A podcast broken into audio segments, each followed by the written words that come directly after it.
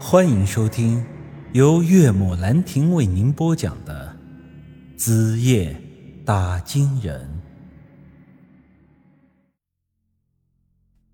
此事之后过了两年，大山叔上山砍柴，偶遇着老黄皮子。老黄皮子想把大山叔抓回去吃肉，却不曾想是耗子遇上了老猫，母子俩都去见了阎王。白灵凤被大山叔救了之后，两人生活在了一起。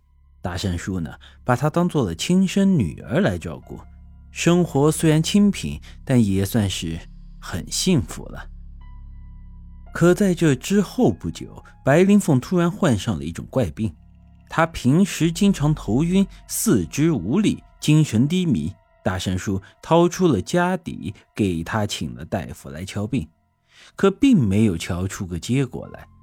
这再后来啊，大山叔以为他只是单纯的身子虚，于是又省吃俭用给他买了一些补品，时常给他熬些什么鸡汤什么的。可是啊，白灵凤的身体还是不见好转。一天，大山叔到村里去打金，白灵凤一个人在家里洗衣服。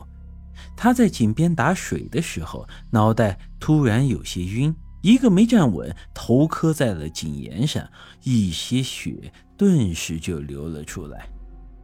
白灵凤由于小时候经常被黄皮子打骂，身上的伤口是不计其数，并没有少流血。他当时也没有太在意，随即找了块干净的纱布盖在了伤口上。可之后，他把纱布拿下来的时候，却惊住了。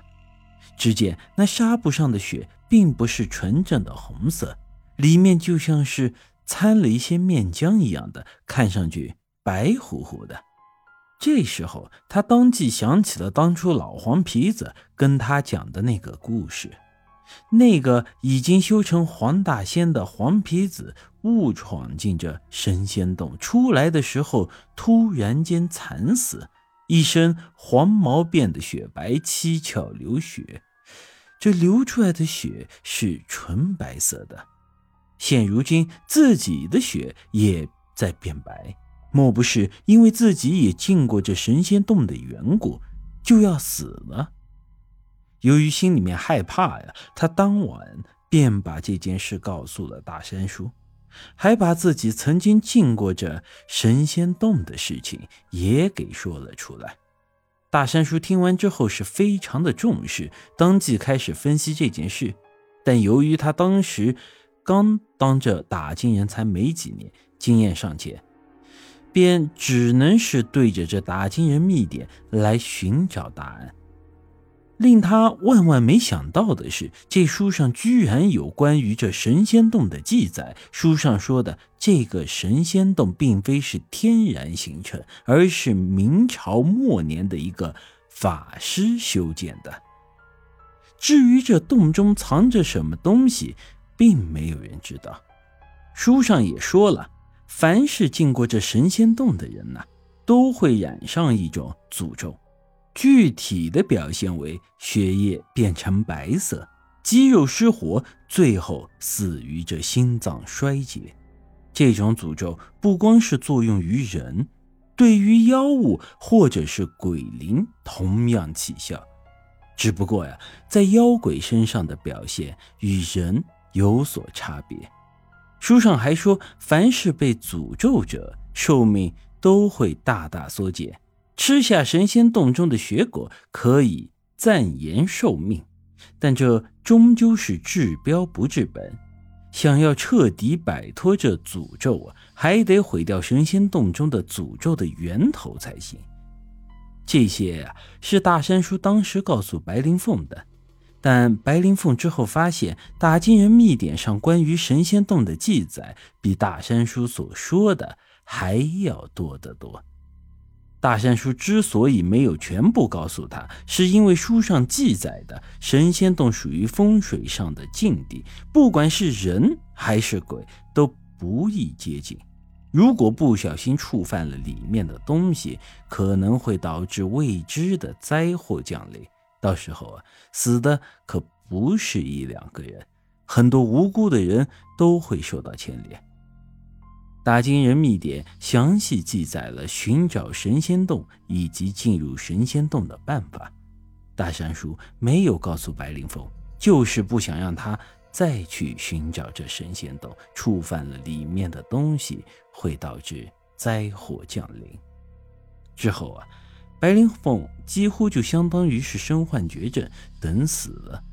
不过好在他当时采摘的雪果时候，不止摘了一颗。救了老黄皮子儿子的命之后啊，他还私自留下了一些血果，所以此后的一段时间里，他便靠着这些血果续命，一直活到了成年。人啊，就是这样的，越活胆子越小，越活这越贪，越活呢越怕死。想当初，白灵凤刚被大山叔救出来的时候，她每天只要不被打骂，有口饱饭吃，就已经很满足了。所以，她那时候对活着并没有多大的概念。平时她很听大山叔的话，大山叔说什么就是什么，她也从来不反驳。可是几年之后，他一点点的见识到了外头的花花世界，也越来越害怕死亡。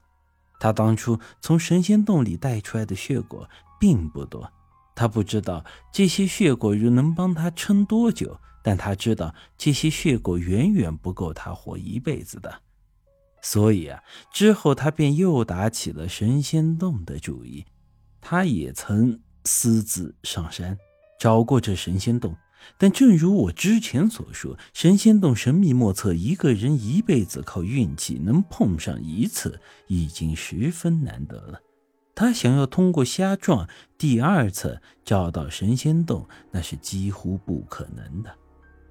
无奈之下，他便打起了大山叔的打金人秘典的主意，因为啊，书上详细记载了寻找这神仙洞的方法，而且要是运气好的话。